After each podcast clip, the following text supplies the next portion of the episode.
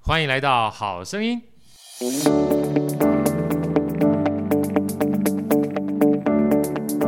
像刚刚志华老师讲，因为有时候我自己个人也是这样觉得，有时候看书啊，觉得他讲很有道理，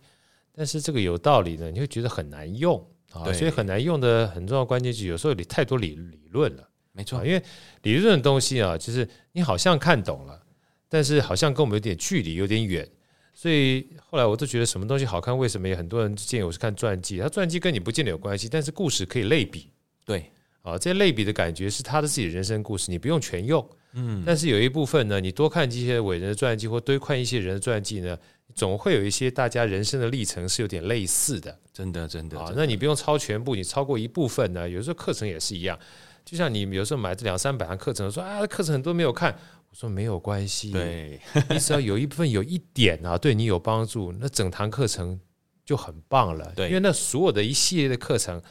它是一个系统，是的，有人可以从系统上面获得系统的架构、系统的价值，但有些人只要有一点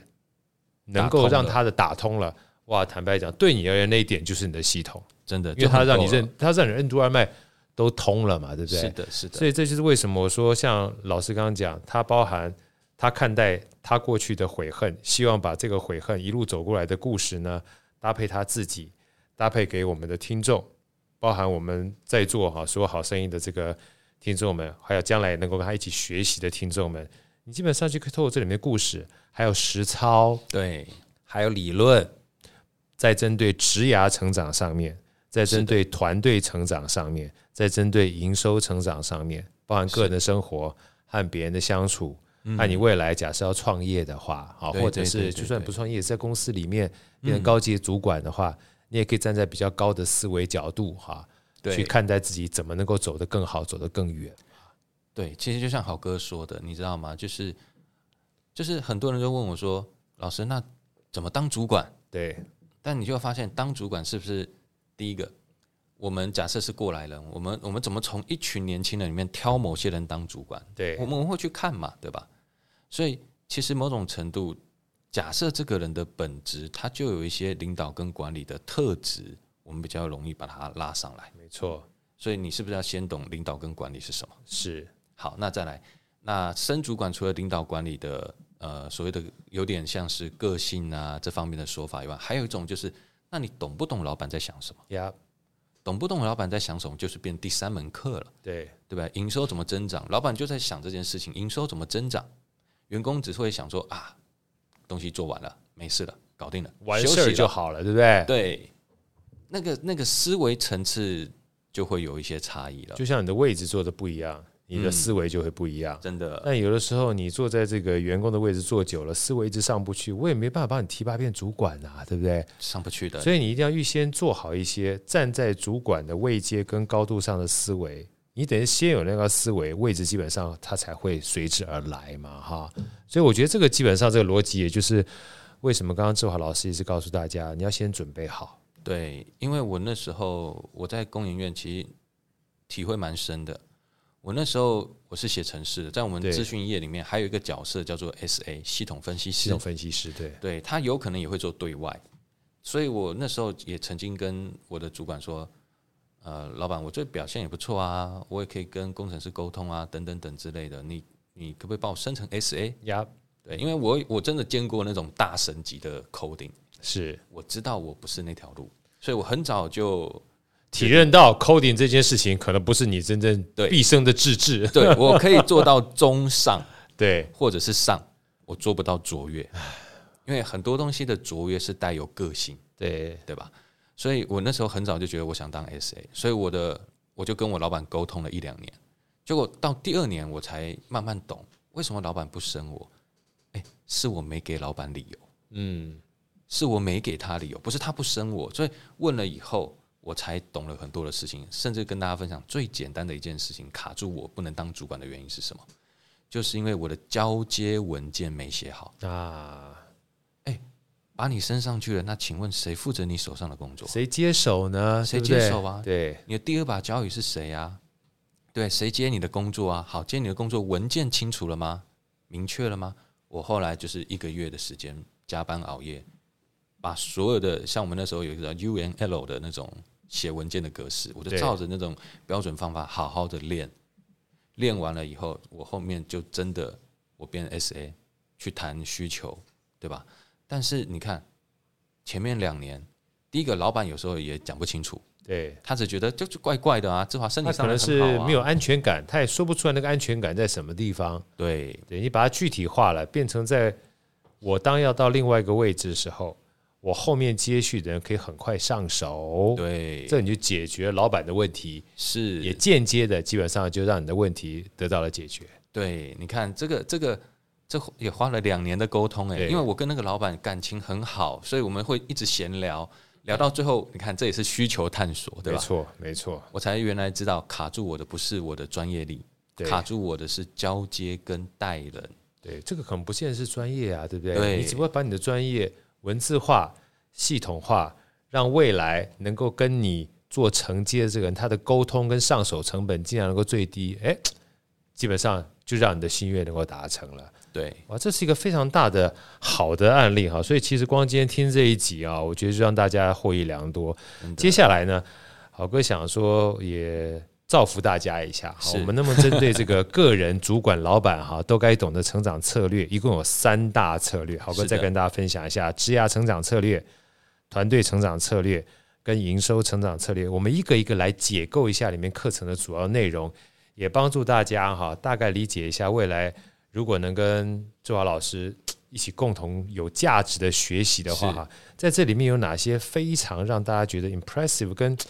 不得不的一些地方，甚至一些特色？我们现在看看职涯成长策略，好不好？老师，好能不能跟我们分享这堂课程好吗？好，我觉得职涯成长策略这里面有好多的关键点，对包含就是你看在职场里面，我觉得最重要的一件事情，除了我们要累积专业的经历知识以外，对，它还有一个很重要的叫做战功。战功我常说，我们去一家企业，我们要的是战功，不是一份工作。是要一份工作，你就会对下一个路途迷惘，没对错，嗯吧？但是你要是创造一份战功，说穿了，你离职的时候，一堆人找你面试。没错，所以这里面我有回头去思考，那为什么有人可以创造战功，有了不行？所以其实在这里面我有一块就是如何创造战功的心态、方法，甚至包含有一个简单的图解。是对，其实很多人在创造战功会害怕嘛，嗯，对吧？因为一个大任务来了，我们第一个直觉想说找别人，对不对？我们部门那个谁谁谁某某某他不比是较厉害，不要找我哦，那对平不常对？他不是很会说吗？对对对老板搞你找他找高我一嘛点后啊， 对啊，哎、但是你看，这个就是人生的机会的措施，没错，但是这个措施来自于认知的问题。我就举个例，其实很多时候我们遇到一个大问题，我们都觉得老板要我解决它，但是假设他丢的是一个业界瓶颈，你真的觉得老板把它交给你是要你解决它吗？对，其实关键在于，他是要有一个人提出逐步优化的策略就好。说的真好，对，很多人都会有一个心态说：“哇，这个我解不了，谁要你解了？”他要你是在这个位置上面产生贡献，帮他去 try and error 一些事情，让他再做判断。呀，所以你会发现哦，假设你的认知是清晰的，你会发现老板叫我 try and error，给他很多的素材去重新思考、重新评估，对，你压力是不是没有那么大了？没错，你是不是敢接了？对，我跟你讲，很多人就卡在这一块，就会觉得哎呀，那个东西碰了危险啊，对哦，，碰了解不了，真的，老板也没那么傻。业界标准派一个员工月薪多少可以解业界瓶颈，不可能。对，但是当你面对这个问题的时候，它就有两个东西产生了。第一个，你的个人价值就出现了嘛，你产生了一个独到的、有意义的经验。好，这是第一个。第二个是什么？当你愿意站在跟老板同一侧来面对问题的时候，哎，那个老板肩膀搭着就是你的肩了、那他手就搭在你的肩上，对吧？对，但是你要说啊，这个问题太难了，你就站在另外一侧，对，就对立面了，就对立面了。对，所以我觉得光这个心态的调整，我觉得会让一些人更敢去为自己下出一些承诺。呀你没有这些承诺，是职场上是不会有扭转的那一刻的。呀，哇，你这个，我觉得志华老师这一段。我听完之后很有感触，也很有哲理耶。就是目标，老板当然希望能够达到，但是他嗯对赋予你这个目标的时候，其实有时候不一定是要达到，你只是要的有勇气开始去试，是的，你就有机会往前推进。那你每一次的推进，其实，在我们讲说“职涯成”，哇，你这个名字我觉得太好了，你就你就在职涯里面开始成长了，对，对不对？你不是一下就到退休嘛， 但是啊，对不对？你也是一点一滴往下走的，真的所以光听老师讲这一段职涯成长啊，我觉得除了在职涯这两个字很关键之外，其实后面这两个字成长也是很重要的关键，对不对？因为有时候我们真的是看书嘛，书举例来说，书给人的是系统化的思考，是对？吧？但是食物呢，是一个极度细微的小步骤的操作，或者一个观念的扭转，对，这个很难写在书里面。没错，我也是在做这门课的时候，慢慢的把自己的生活经验找出那个最细微的扭转点，把它放在这门课里面，所以我才会说，我还增加了一段是教你如何做商业写作，提升自己的专业的过程中，又可以提高自己的国际视野，又可以让大家看到你。呀，所以你说我的职涯旅呃职涯策略这一门课，其实这几个点，我觉得它的差异化就慢慢做出来了。嗯，对。然后我也会把我觉得人生里面有一些比较关键的故事跟大家说，嗯，因为故事的细腻度才够。呀，像刚才听这个周老师讲啊，其实我觉得价值已经很高了，因为不是只有思维，思维是你不一定下达目标，对不对？有的时候你只要往前推进就可以了。实际上的方法上面也很简单，对不对？你每一天想想，你只要有机会往前推进，你就已经把这个思维落地了。对职业成长听起来好像复很复杂，但跟人成长也是一样的啊、对，你怎么可能一下第一天出生就长到十八岁？你也是一天天往下长的嘛， 对不对？你总不能说未来十八岁不确定，所以我明天就不要长了，不可能。对对，你不会人生既然这样，职涯应该也是一是样。的，所以他他不会说你今天到了三十二岁突然适合当主管了， 对。不会啊，你要调，对不对？然后像刚才老师不经意也提了两个故事啊，比如说第一个的话就是写交界的文件，对，你花了两个月写交接的文件，你花了两个月，一开始如果你想到这整个交接要非常复杂的话，你就是辛苦了。但你每一天写，每一天写，写到两个月，嗯，写完了，对，那那这个成长就告一个段落，但也是一天一天累积六十天之后是才的，达到的。那还包含商业写作也是一样，你一开始写不好没关系，是你每一天一篇，一个礼拜一篇，一年也五十二篇，也很厉害喽。也很厉害，比从来没有写的人好太多了。而这个又回到老师刚才一开始，我不知道大家有没有认真听到，就是所有的职涯，它也是一个创造个人品牌的过程。对，没错，那你有一个东西可以让人家破嘞垮、摸嘞垮、修嘞垮哈，那基本上这样的一个商业文件的写作，或者是一个交接文件，某种程度上也是代表你留下来的品牌嘛，对不对？啊那差很多哦，哦。差非常非常多。所以光职业成长策略啊，光听老师讲了这两个案例，我就觉得这课程基本上已经非常非常精彩。那谈到职业完毕之后，我们就回到老师刚刚有一个很形象的画面哈，就是你在职涯的过程当中，我们都有一天希望是跟别人一起共同有一个非常良好关系的合作，对啊，不是在一个对立面，而是希望老板能够搭着你肩膀说：“好兄弟。”嗯你也希望有一天。你搭着你的这个伙伴说是好兄弟，这叫团队嘛，对不对？对没错所以团队呢，也是另外一个成长非常重要的关键。因为一个人做事虽然很快，但走不远，没对不对错那一群人走这个比较远哈。所以老师跟我们分享一下这个第二堂大课哈，是团队的成长策略里面主要哪些特色，好不好？好，没有问题。因为其实所有的人当主管，他一定会遇到第一件事情就是他比以往更忙了。没错，所以其实呢，我这边有一个配套，甚至一系列的方法，它不是只有一个方法，因为只有一个方法是不够解决他的问题，没就是错太多元了，太对不对多元了。对所以其实当主管最重要的一件事情叫做指派任务，指派人物，我们都知道那个东西叫做授权。是但是所有看完书中哦，当主管要授权，因为主管他是要用众人完成事情，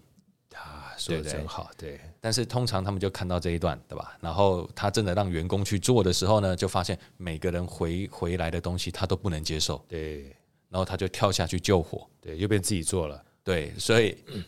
就完了。 对对对，所以这个动作呢，我就把它拆成三个步骤，是他才有办法放权，嗯，对不对？第一个叫指令指派，指令指派，对你交办任务怎么交办的？有时候就是觉得，哎、我们不是都同个部门，我升上来，对不对？你也大概知道我们工作是什么一回事。我交办你一个任务，你就去做啊。呀，哦，不好意思，就出错了，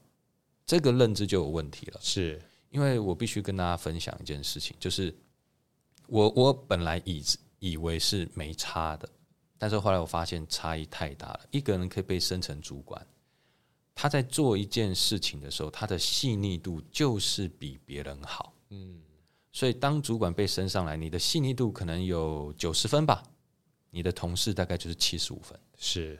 所以你看你同事教出来的东西，你没一个看上眼的。每一个看的不满意，因为每个都当初不满意你起来就是因为你比做的比别人来的好，对不对？对对，所以你看这里面就是一个大误哎区了、啊这这逻辑讲的太好了，有道理。对不对？所以他们卡在这边就垮掉了。对，所以第一个，你的指派能不能让这个员工本身就有思考的过程？对，它不是只是指派而已。所以指派它是有一个流程步骤。所以举个例来说，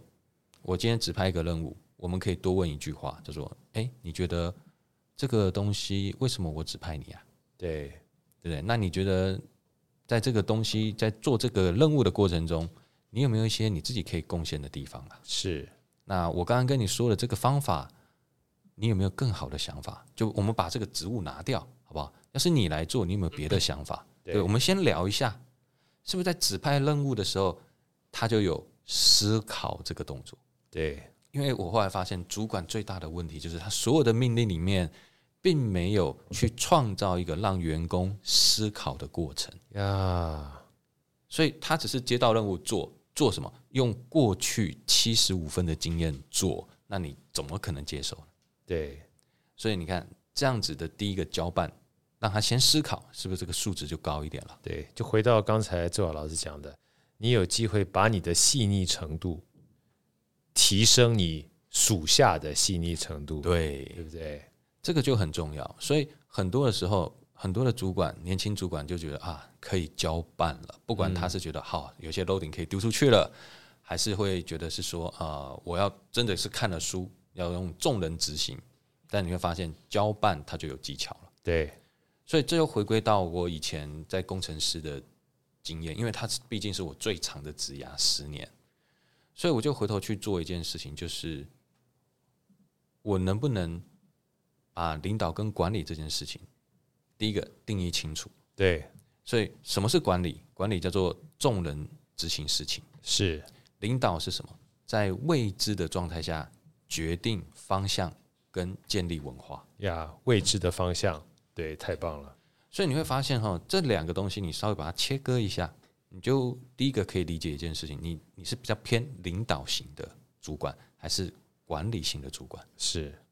所以管理是求进展，领导是求方向。对，所以我会去思考一件事情，其实大部分的人哈，说穿了，呃，只要会喜欢学习的，这样讲怪怪的，但我真的觉得喜欢学习的人本身就是比较偏向管理型的领导者。是，他对那个氛围的掌控不够好，甚至有人会觉得说：“哎，我的专业很强，但年轻人来了怎么办对，？”所以其实我又做一件事情，我还是把工程师那一套带到这个课程里面，我会把领导拆解部分成为管理步骤，是，那就跟这个主管的个性影响度就会走到极小，对，他就可以照着这些步骤把领导做出个样子来。慢慢慢慢学会，等于拆解，像跟乐高一样对，啊、他就不会说在茫茫大海当中听到老师讲说，哎，找方向，但什么叫方向不知道，它是有迹可循的，真的，啊真的。所以领导跟管理这边，我觉得我的课程最有趣的点是，我会让某种程度的领导变成管理步骤，对，那你就会慢慢有领导的风格了，对对，吧？甚至有一些很关键的人生故事啊，我这边就分享一个好了，好，来，好不好？好，就是你知道吗？就是像我们这种理性派的管理者，我们一定懂论功行赏。是很合道理，对吧？但是记住哦，论功行赏是没有激励行为的。嗯，论功行赏，在一个困难的环境里面，尤其是有些四十岁左右的人，他是空降到别家企业当高阶主管，哇，那空降进去绝对都是记住那个职场是这样、哦，这叫什么？嗯，位置越好，这个坑越大，对，对吧？越好的职位，后面的问题越大。肯定啊，因为他期望你能够解决他原来不能解决问题，才找找你进来嘛，对，要不然这么花那么多钱给你干嘛？ 是啊，所以你会发现哦，像那样子的团队，其实最关键的一件事情，除了让事情有进展之外，你还用领导把大家的心稳住嘛。 对，但你会发现，像我这种理性派的管理者，就会死在这种大环境。为什么？因为就是那么困难的环境之下，